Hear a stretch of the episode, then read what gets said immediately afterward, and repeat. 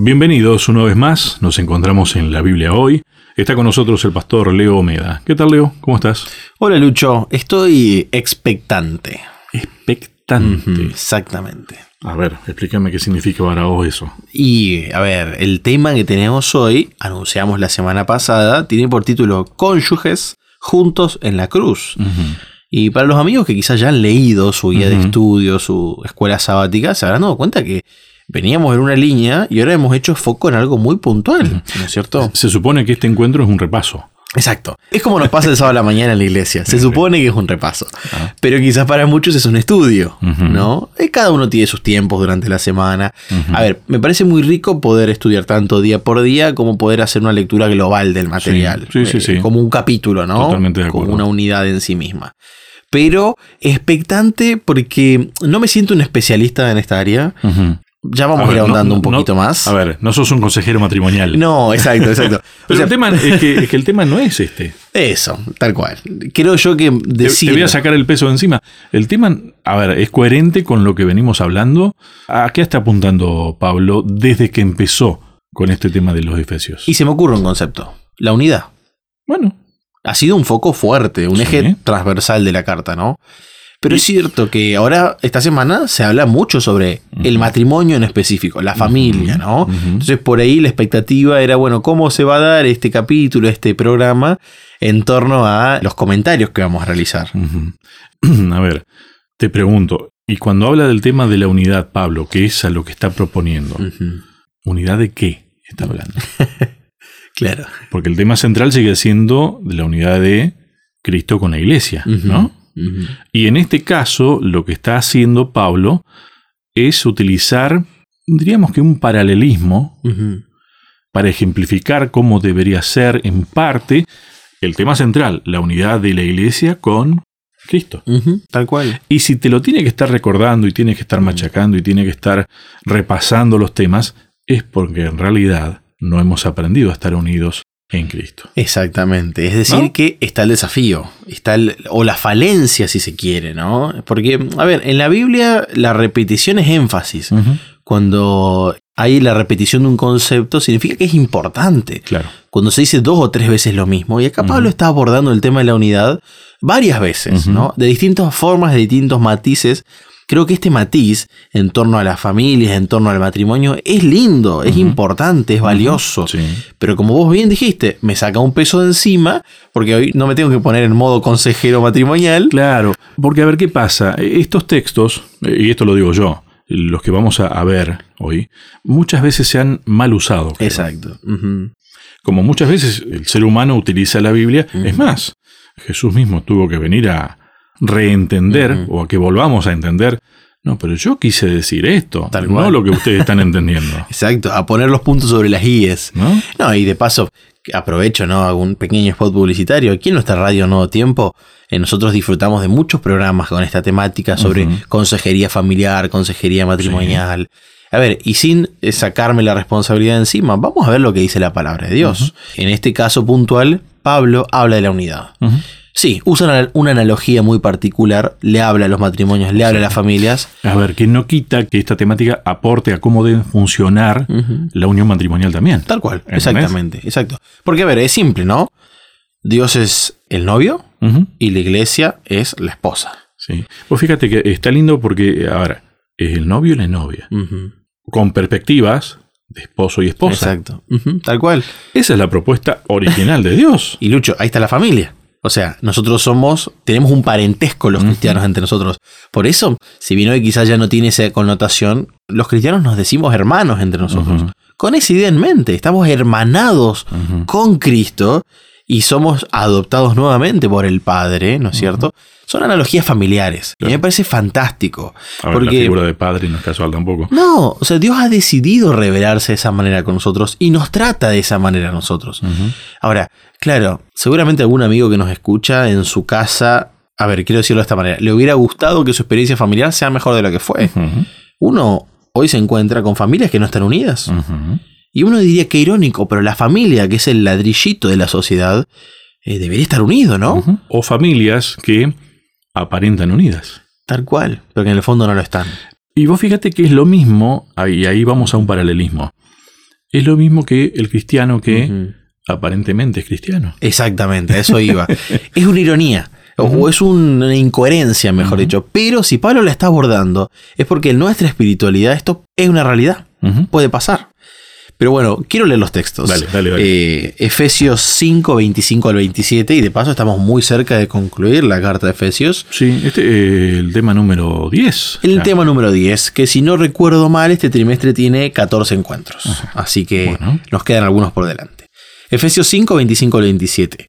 Maridos, amen a sus mujeres, así como Cristo amó a la iglesia y se entregó a sí mismo por ella, para santificarla y limpiarla en el lavado del agua, por la palabra, para presentarla para sí a una iglesia gloriosa, sin mancha ni arruga ni cosa semejante, antes que sea santa e inmaculada.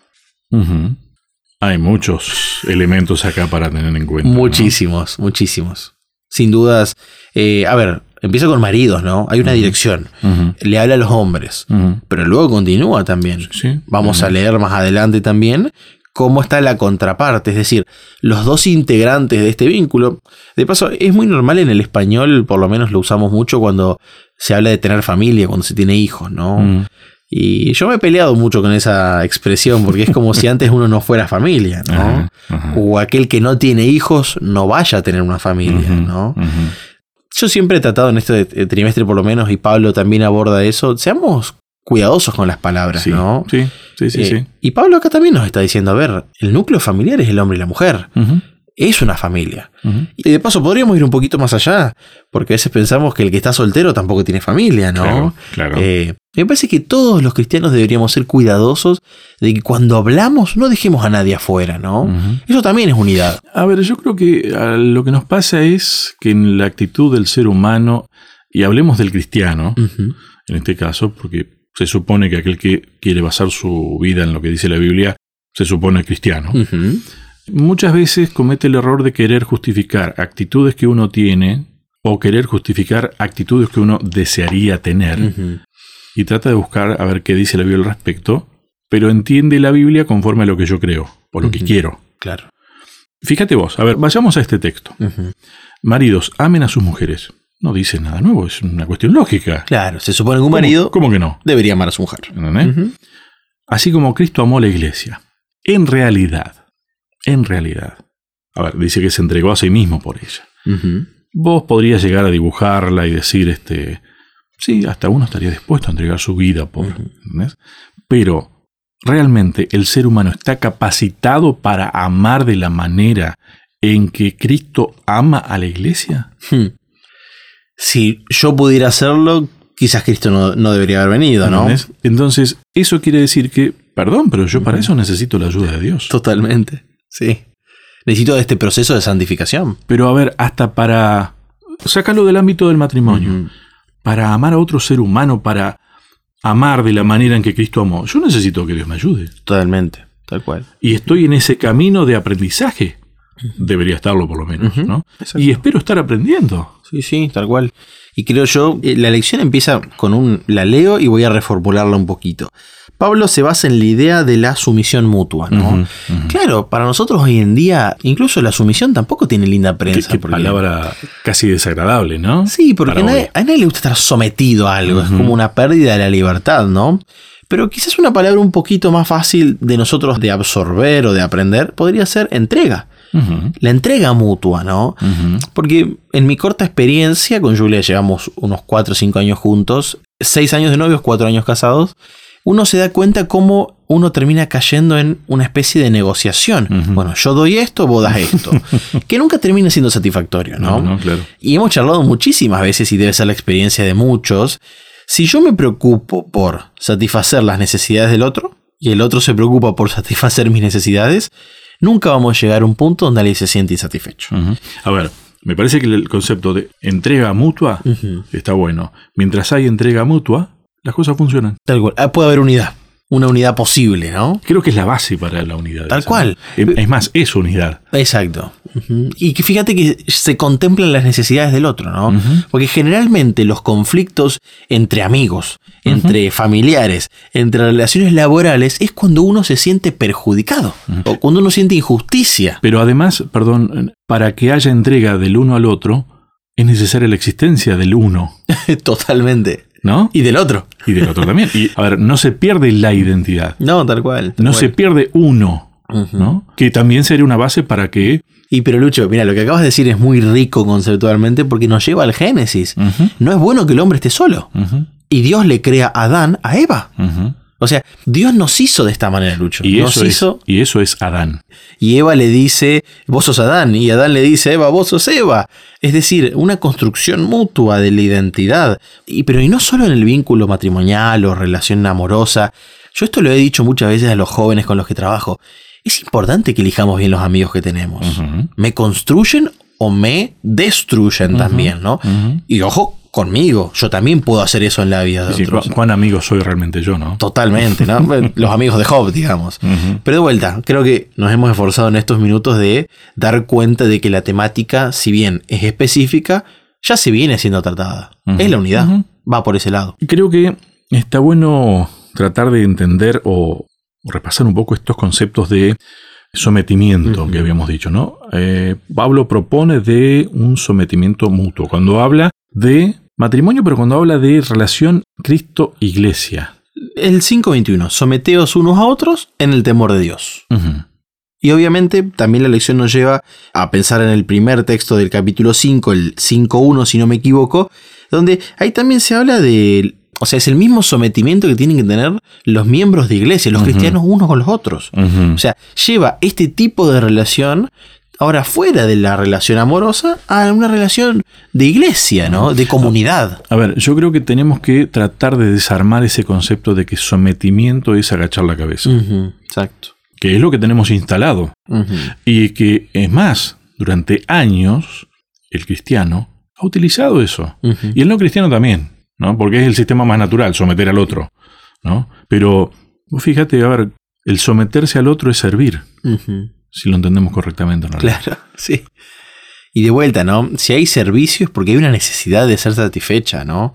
Y yo me imagino que los que estamos aquí escuchando, pensando en estos temas, tenemos necesidades que yo no puedo satisfacerlas solo. No, claro. Es decir, necesito del otro, necesito ayuda en muchas circunstancias de mi vida. Pienso cuando somos chicos, ¿no? ¿Qué seríamos sin aquella persona que nos crió? Eh, perfecta e imperfecta, con aciertos y con errores. Pero cuando somos chicos queda muy claro cuánta necesidad tenemos del otro. Ahora, cuando crecemos, esto lo he mencionado mucho en No necesariamente sos consciente. Exacto. O perdemos la idea, la conciencia y nos creemos autosuficientes, ¿no? Y yo creo que es un riesgo del pecado. A veces en realidad el que nos somete de una mala manera es el pecado. Lo hemos mencionado. Pérdida de autonomía, pérdida de libertad. Cuando ya no puedes salir de ciertas situaciones. Por el ejemplo más simple, ciertos vicios que no podemos abandonar, ¿no? En ese caso necesitamos mucha más ayuda de otra persona, de un otro que se vincule y me ayude a sanar. A ver, tratemos de pensarlo esto del sometimiento eh, mutuo en la relación Cristo-Iglesia. Decime si con el concepto que nosotros tenemos de lo que es someterse, suena extraño que haya un sometimiento mutuo. ¿Cómo que Cristo se sometió a la iglesia? ¿La iglesia le va a decir lo que tiene que hacer? Claro. Entonces ahí tenemos que reescribir el concepto. ah, no, no está hablando de eso. Porque la iglesia no le va a decir a, Cristo qué tiene que hacer. ¿No?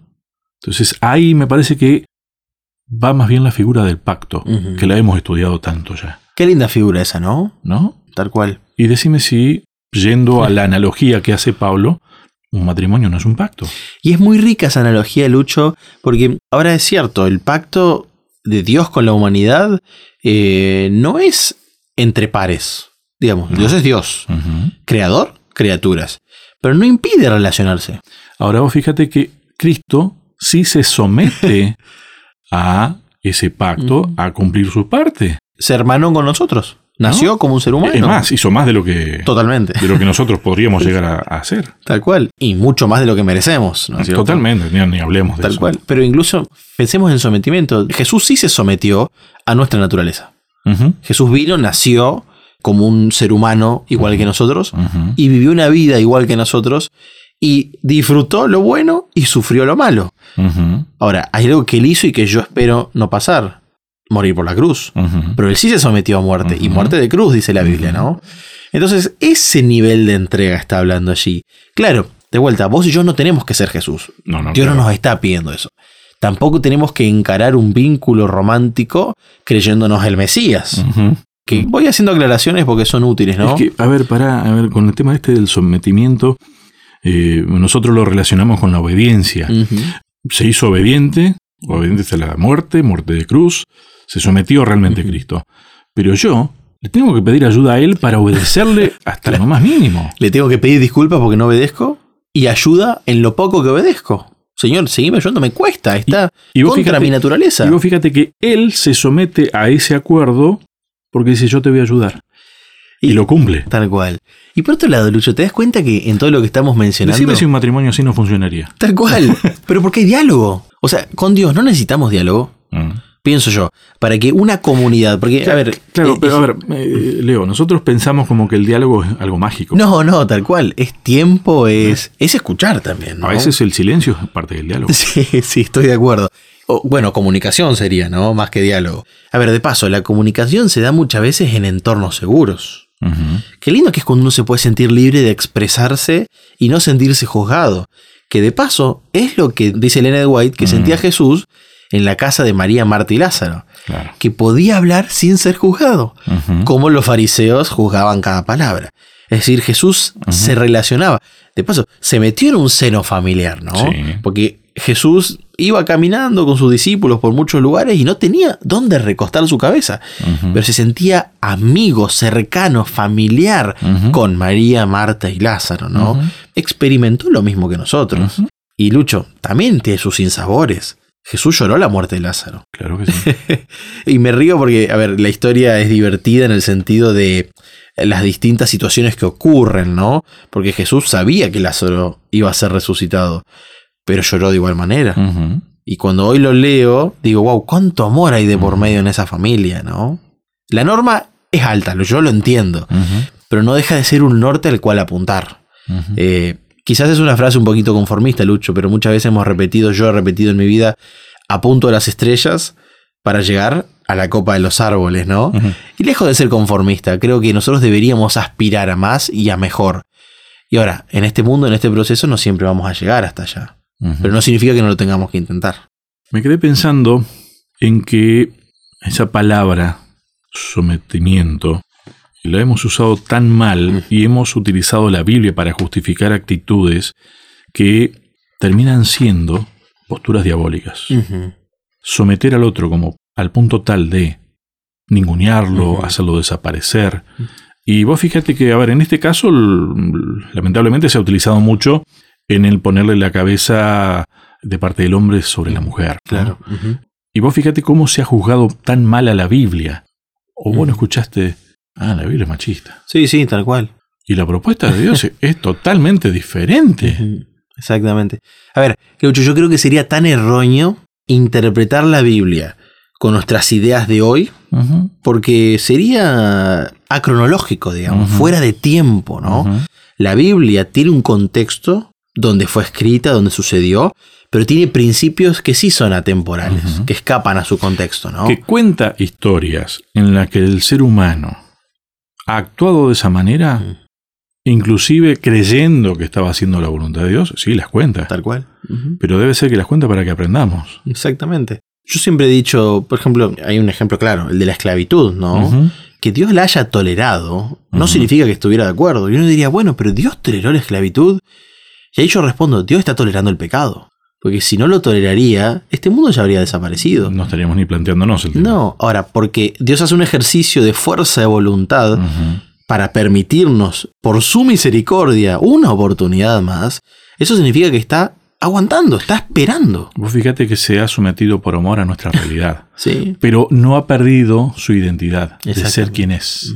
No dejó de ser Dios. No, tal cual. Wow. Bueno, Ahí entonces hay que tener que volver a reinterpretar bien esos conceptos. Voy a leer una cita, Lucho, del Hogar Cristiano, página 96, justamente donde se habla esto de la cabeza, ¿no? si el marido es tosco, rudo, Mm. turbulento, egoísta, duro e intolerante, no diga nunca que el marido es cabeza de la esposa Mm. y que ella debe sometérsele en todo, porque él no es el Señor. No es el marido en el verdadero significado del término, ¿no? Es decir, si nosotros hoy Es estamos fuerte esa fuertísimo, porque nos está diciendo que si vos interpretás los textos de Efesio diciendo, ah, eso es machismo, pero nosotros nos encontramos en la vida, ¿no es cierto?, con ambos, y esto vale para cualquier relación, donde nosotros somos toscos, rudos, turbulentos, egoístas, duros, intolerantes, no somos dignos de esa relación, no la estamos cumpliendo.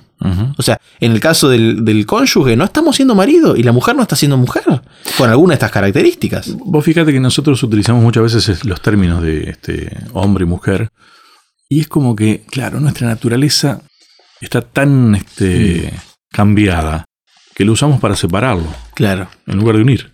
Y de ahí surgen las divisiones. Y después vienen las competencias de cuál es mejor. Quién es más, quién es menos. No, no, no, no, no. A ver, ¿cómo fue originalmente? Y hasta discutimos cómo fue la... Cristianos discutiendo, ah, pero Dios creó primero al hombre y después a la mujer. Claro. Ah, no, pero Dios creó a la mujer después porque, para mejorar la figura del hombre. Pará, no, no, esa no es la propuesta de Dios. No se trata de eso. Nosotros pensamos de esa manera y hacemos chistes inclusive al respecto. Tal cual. ¿no? Y Dios está proponiendo la unidad. Exactamente. Y el ser humano muchas veces lo que está proponiendo es división, ¿no es cierto? Y por eso creo que, a ver, se nos está yendo el tiempo de este bloque, pero menciono esto quizás como concepto final. La idea de cuerpo. O sea, hay un cuerpo, es uno y listo. Digamos, y dentro de ese cuerpo la cabeza es Cristo. Podemos ser pequeñas partes dentro de ese cuerpo. Tenemos un rol, tenemos una misión que cumplir, pero nosotros mismos somos parte de eso. No se puede segmentar el cuerpo. O sea, no es natural segmentarlo. Pero de alguna manera la humanidad ha hecho natural vivir todos separados y peleados los unos con los otros. Lo que Dios tiene que hacer es desnaturalizar en nosotros las divisiones, las disensiones. Separado a mí, Nada. nada podés hacer. Eh, Leo, me queda pendiente entonces, porque hemos tratado de desandar este camino de la expresión del sometimiento. Cuando Pablo dice, invita ¿no? a las esposas cristianas a someterse a sus maridos como al Señor, ¿qué está queriendo decir entonces? Y bueno, lo lindo de la Biblia es que se explica a sí misma, ¿no? y si vamos pocos textos más adelante, el 28 y 29, hay una explicación bastante sencilla al respecto. Sencilla no significa que sea fácil. ¿no? Es fácil lo que dice. Los difíciles somos nosotros. Los difíciles lo hacemos Perdón. nosotros, tal cual. Dice el 28, así también los maridos deben amar a sus mujeres como a sus mismos cuerpos.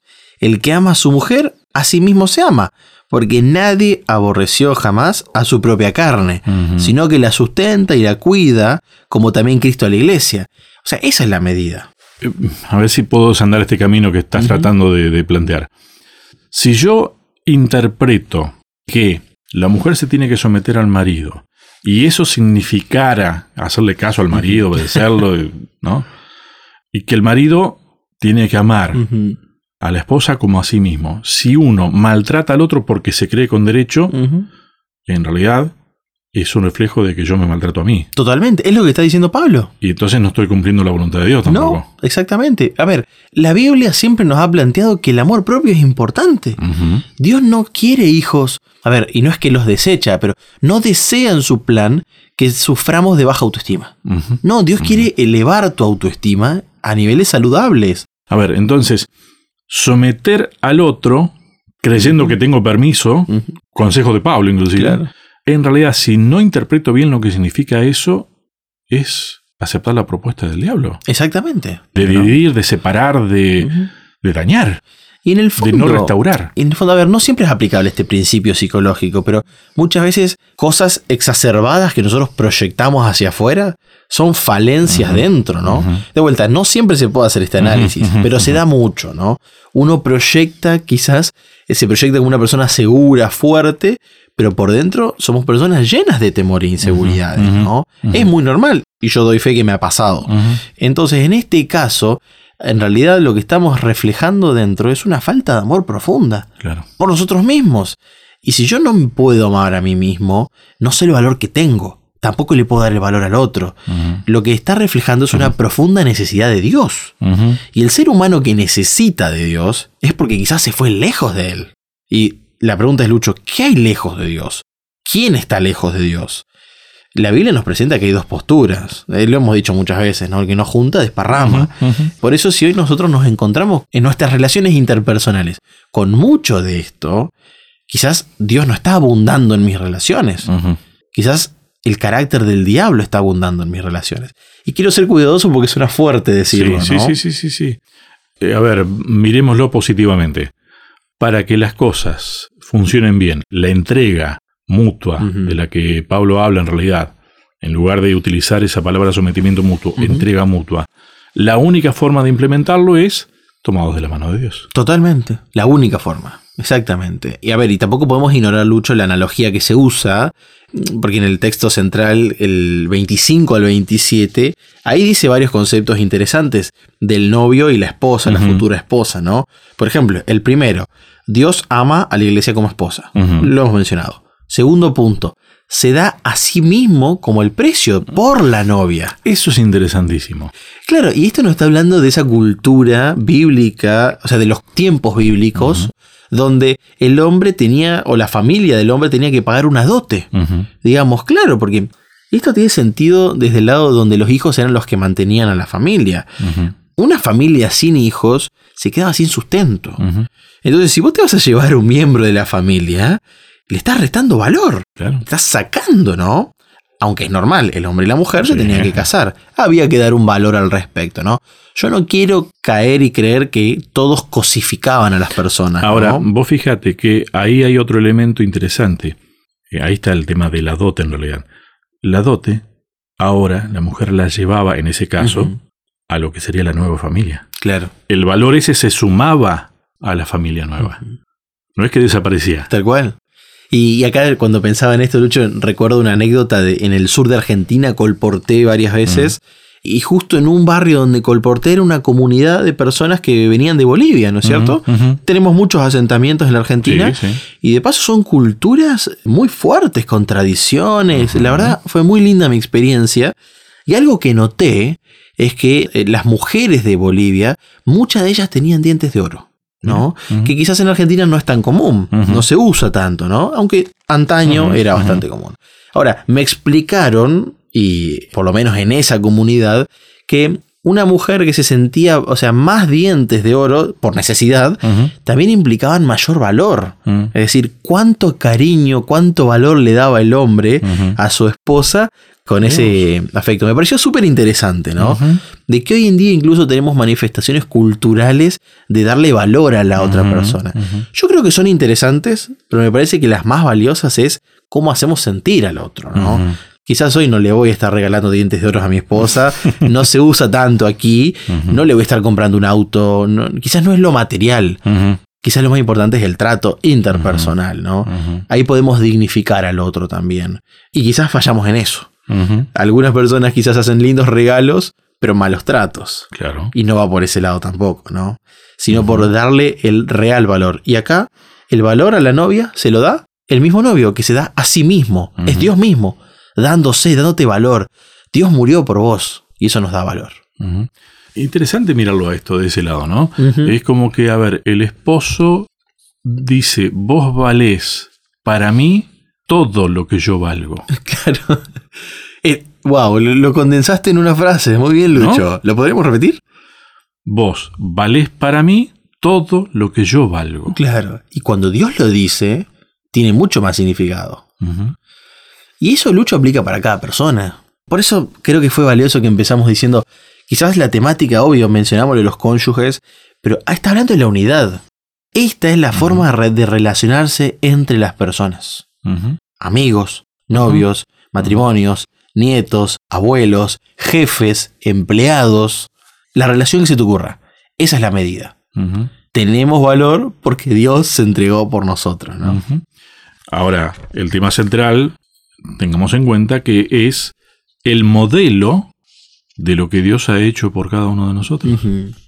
¿No? Por lo tanto, si pudiéramos aplicar ese modelo a matrimonios, a relaciones de amigos, al día a día, Decime si no funcionarían bien las cosas. Sí, sí, sí, sí, exactamente. Pero claro, naturalmente no nos sale. Por eso Pablo lo está tratando de rescatar. Muchachos, tenemos que entender esto. tal cual. hay una palabra, ¿no? Que creo que es importante, que es la palabra compromiso, Lucho, ¿no? A ver, creo que hoy la asociamos con el paso previo al casamiento. Te comprometiste. Yo me doy cuenta que falta compromiso en todas las relaciones, Lucho. Sí, sí, sí. Hoy charlaba con alguien y, y mencionábamos que las relaciones hoy son frágiles y descartables. Y es una paradoja porque si algo es frágil es fácil de romper. Y encima si se rompe, bueno, es descartable, va a venir otro, ¿no? Y eso lo aplico, como estoy hablando de todas las relaciones, lo aplico a todas las relaciones. Dios no desea que tratemos a la otra persona ni como frágil ni como descartable, ¿no? No desea que seamos frágiles. Es más, Dios nos alimenta. Su palabra es alimento, su palabra nos sacia. Y si somos un cuerpo, su palabra que es pan y agua nos nutre, para que podamos en algún momento ser seres humanos integralmente desarrollados, cristianos, grandes y fuertes, en un tamaño de, que estoy hablando de un concepto de salud, ¿no? De tal manera que ya no seamos frágiles, seamos personas desarrolladas y tampoco descartables, ¿no? Valemos la pena. Quiero decir esto, los seres humanos valemos la pena y eso lo demostró Jesús una vez más en la cruz. Vos fíjate que con ese concepto se desbarata el concepto erróneo del sometimiento como alguien arriba de otro. Totalmente. ¿No? No entramos ni en esa discusión. ¿No? Me parece que está bueno. Así dejamos el machismo de dos mil años atrás y dejamos el feminismo de hoy en día, ¿no? Claro, a ver, las relaciones mal entendidas. Exacto, tal cual. Donde quiere primar la superioridad de uno. Ahora, Lucho, tampoco caigamos en simplificar. No, no. Creo yo que esto sigue siendo un desafío, ¿no? Totalmente. Em, Vos sabés que no hay nada más parecido a esto que amor. Volvemos a conceptos ya vertidos en otro momento, ¿no? ¿Cómo se hace esto? Amando únicamente. Como Cristo ama a la iglesia. Tal cual. Y qué lindo entender que Dios se reveló de esa manera, ¿no? Porque hay un texto que dice que Dios es amor. O sea, Dios mismo se identificó con este concepto para quizás marcarnos un rumbo, un foco, ¿no? Y a veces, muchas veces el amor suena como, eh, como algo simple, como algo etéreo incluso, ¿no? Pero acá Dios te está diciendo, mira, esto es todo. En este mundo lo que hace falta es más amor. Quizás esa sea la revolución en nuestro mundo. Amarnos un poco más entre nosotros. Y esto se traduce en tratarnos mejor, llevarnos mejor, atendernos los unos a los otros. Y vos sabés que la iglesia primitiva, Lucho, esto lo entendía bien, ¿no? Los diáconos, que significa servir, Hoy quizás hemos caído en entender que el diácono es el que abre la puerta. Sí, es importante esa tarea, ¿no? Pero aquellos que tienen una responsabilidad en la iglesia estaban encargados de ayudar en las necesidades de sus miembros. Velaban por las necesidades de sus miembros. Y yo me hago esta pregunta, ¿será que hoy estoy velando por las necesidades de alguien o solo por las mías? Es que vos fíjate que si abrir la puerta pasa a ser una actividad más importante que el que va a entrar por, esa la puerta. Y nos estamos equivocando. Exactamente. Lo que no quita que haya que abrir la puerta. Tal cual. ¿No? Bien.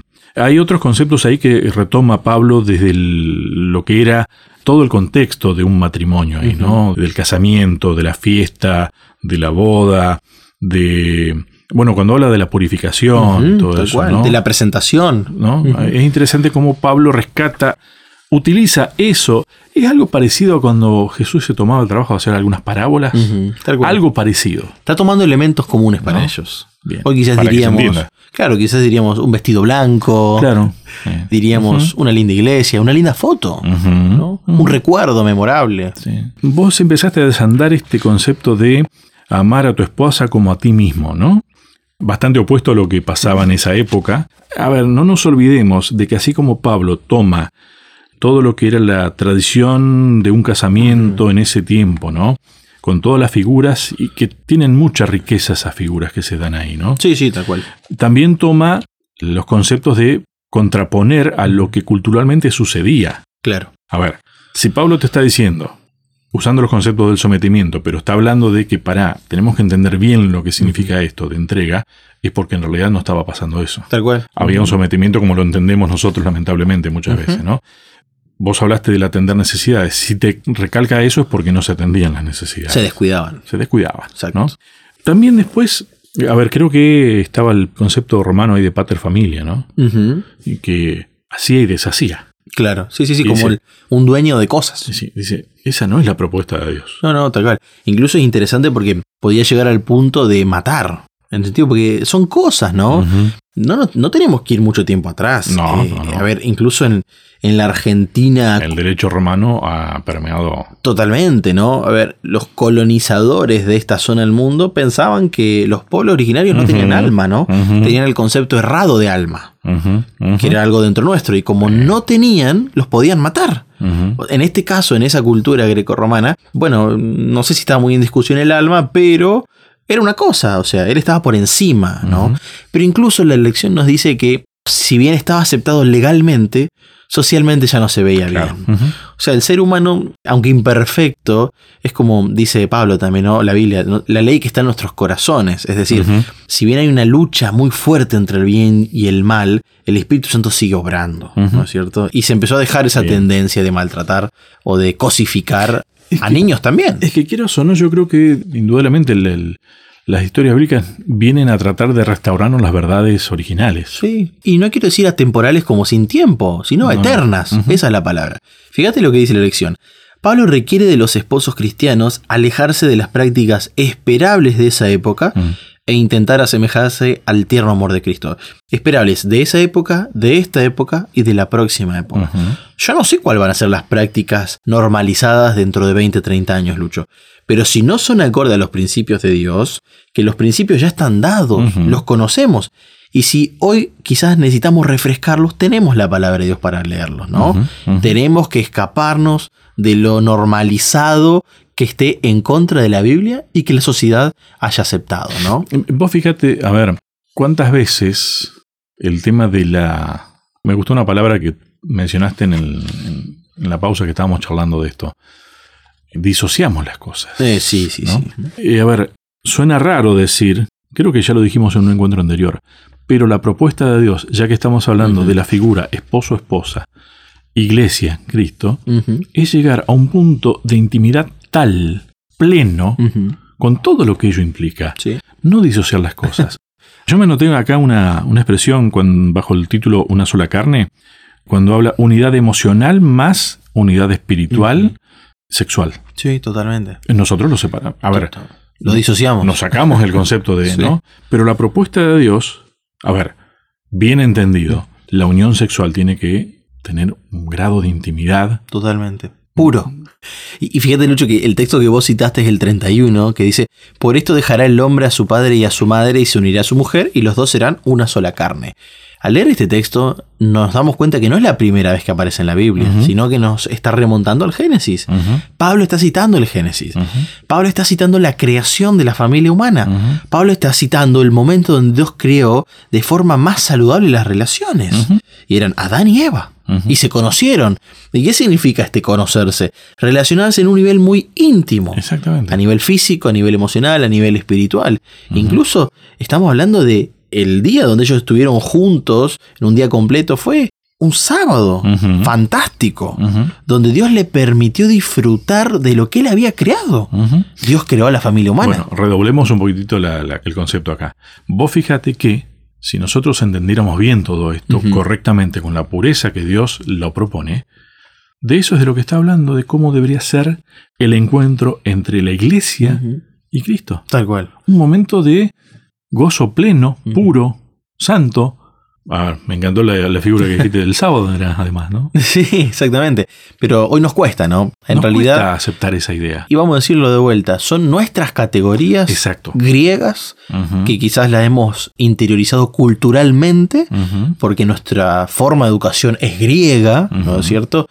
Y a ver, y nosotros tampoco podemos escapar. Pablo era formado con los griegos también. y quieras o no, a ver, el derecho romano inclusive nos está impregnando todavía. Las formas de sociedad. Es decir, yo no puedo ser ajeno a la época donde me tocó vivir, pero puedo decidir vivir en una norma mayor y elevada. Puedo decidir. Conforme a la época que Dios nos propone que vivamos. Totalmente. Que la propuesta de Dios es que nuestra época sea eterna. Y a ver, y, y, siguiendo la línea, no es subyugación, es unión. Pero quizás hoy, Lucho, hemos aprendido de todo lo comercial formas de sexualidad subyugantes. Es decir, donde el otro es una cosa para satisfacer mis necesidades, hombre como mujeres. Entonces ya no es una unión, sino que es una satisfacción egoísta. El diablo nos lleva a que yo me centre en satisfacer el hambre voraz del yo. Y Dios te propone que vos te centres en satisfacer al otro. Fíjate vos, sin perder vos tu identidad, sin dejar de ser vos. Vos fíjate si a esto lo llevas al plano de cómo lo vemos entonces, y muchas veces lo hemos visto así, a Dios. Como alguien que es caprichoso, que me castiga, que me somete. ¿No? Y ahí está el error. Qué terrible! ¿Qué hacemos? Interpretar a Dios y su palabra con nuestras falencias. Cuando es justamente todo lo contrario. todo lo contrario. Es amor. Tal cual. Y yo lo he mencionado, Elena lo dice en el capítulo, creo que es el 8, el, maestro enviado del cielo del libro de la educación. El cielo nos envió lo más grande y lo mejor. No se guardó nada. O sea, no había alguien más importante para enviarnos.